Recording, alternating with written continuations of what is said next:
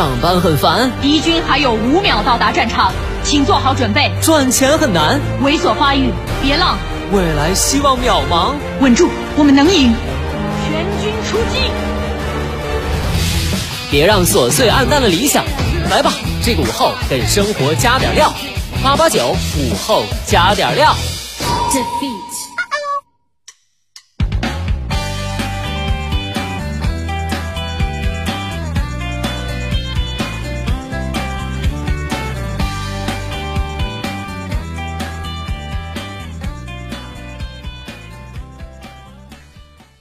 收音前的你还好吗？欢迎收听午后加点料，我是海鹏。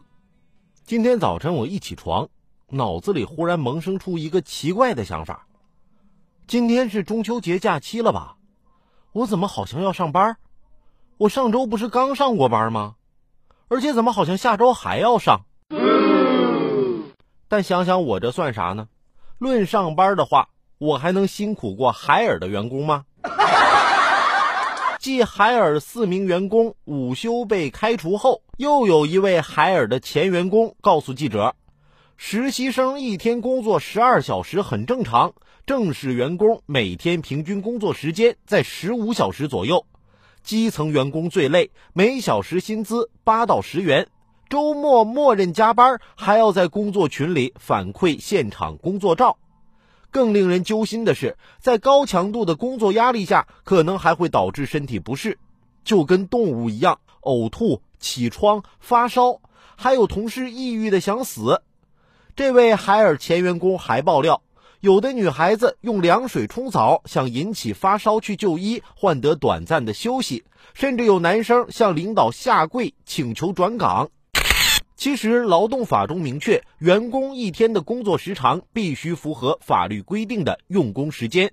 如果员工认为自己的合法权益被侵害，就一定要收集好证据，申请劳动仲裁来维护自身的切身利益。而如果海尔是在合法用工的情况下，只是相关制度比较严苛，那网友也无需苛责海尔的企业文化和管理模式。公司需要什么样的文化，采用什么样的管理模式，这实际上取决于公司的性质以及公司管理层的价值取向。很多时候本没有什么对错之分，只是从大的方面来说，中国的经济水平和人文环境已经发生了翻天覆地的变化，更依仗于人的能动性和创新力。而从小的方面来说，作为一家具有创新精神的企业，海尔更应该营造出创新的氛围和环境。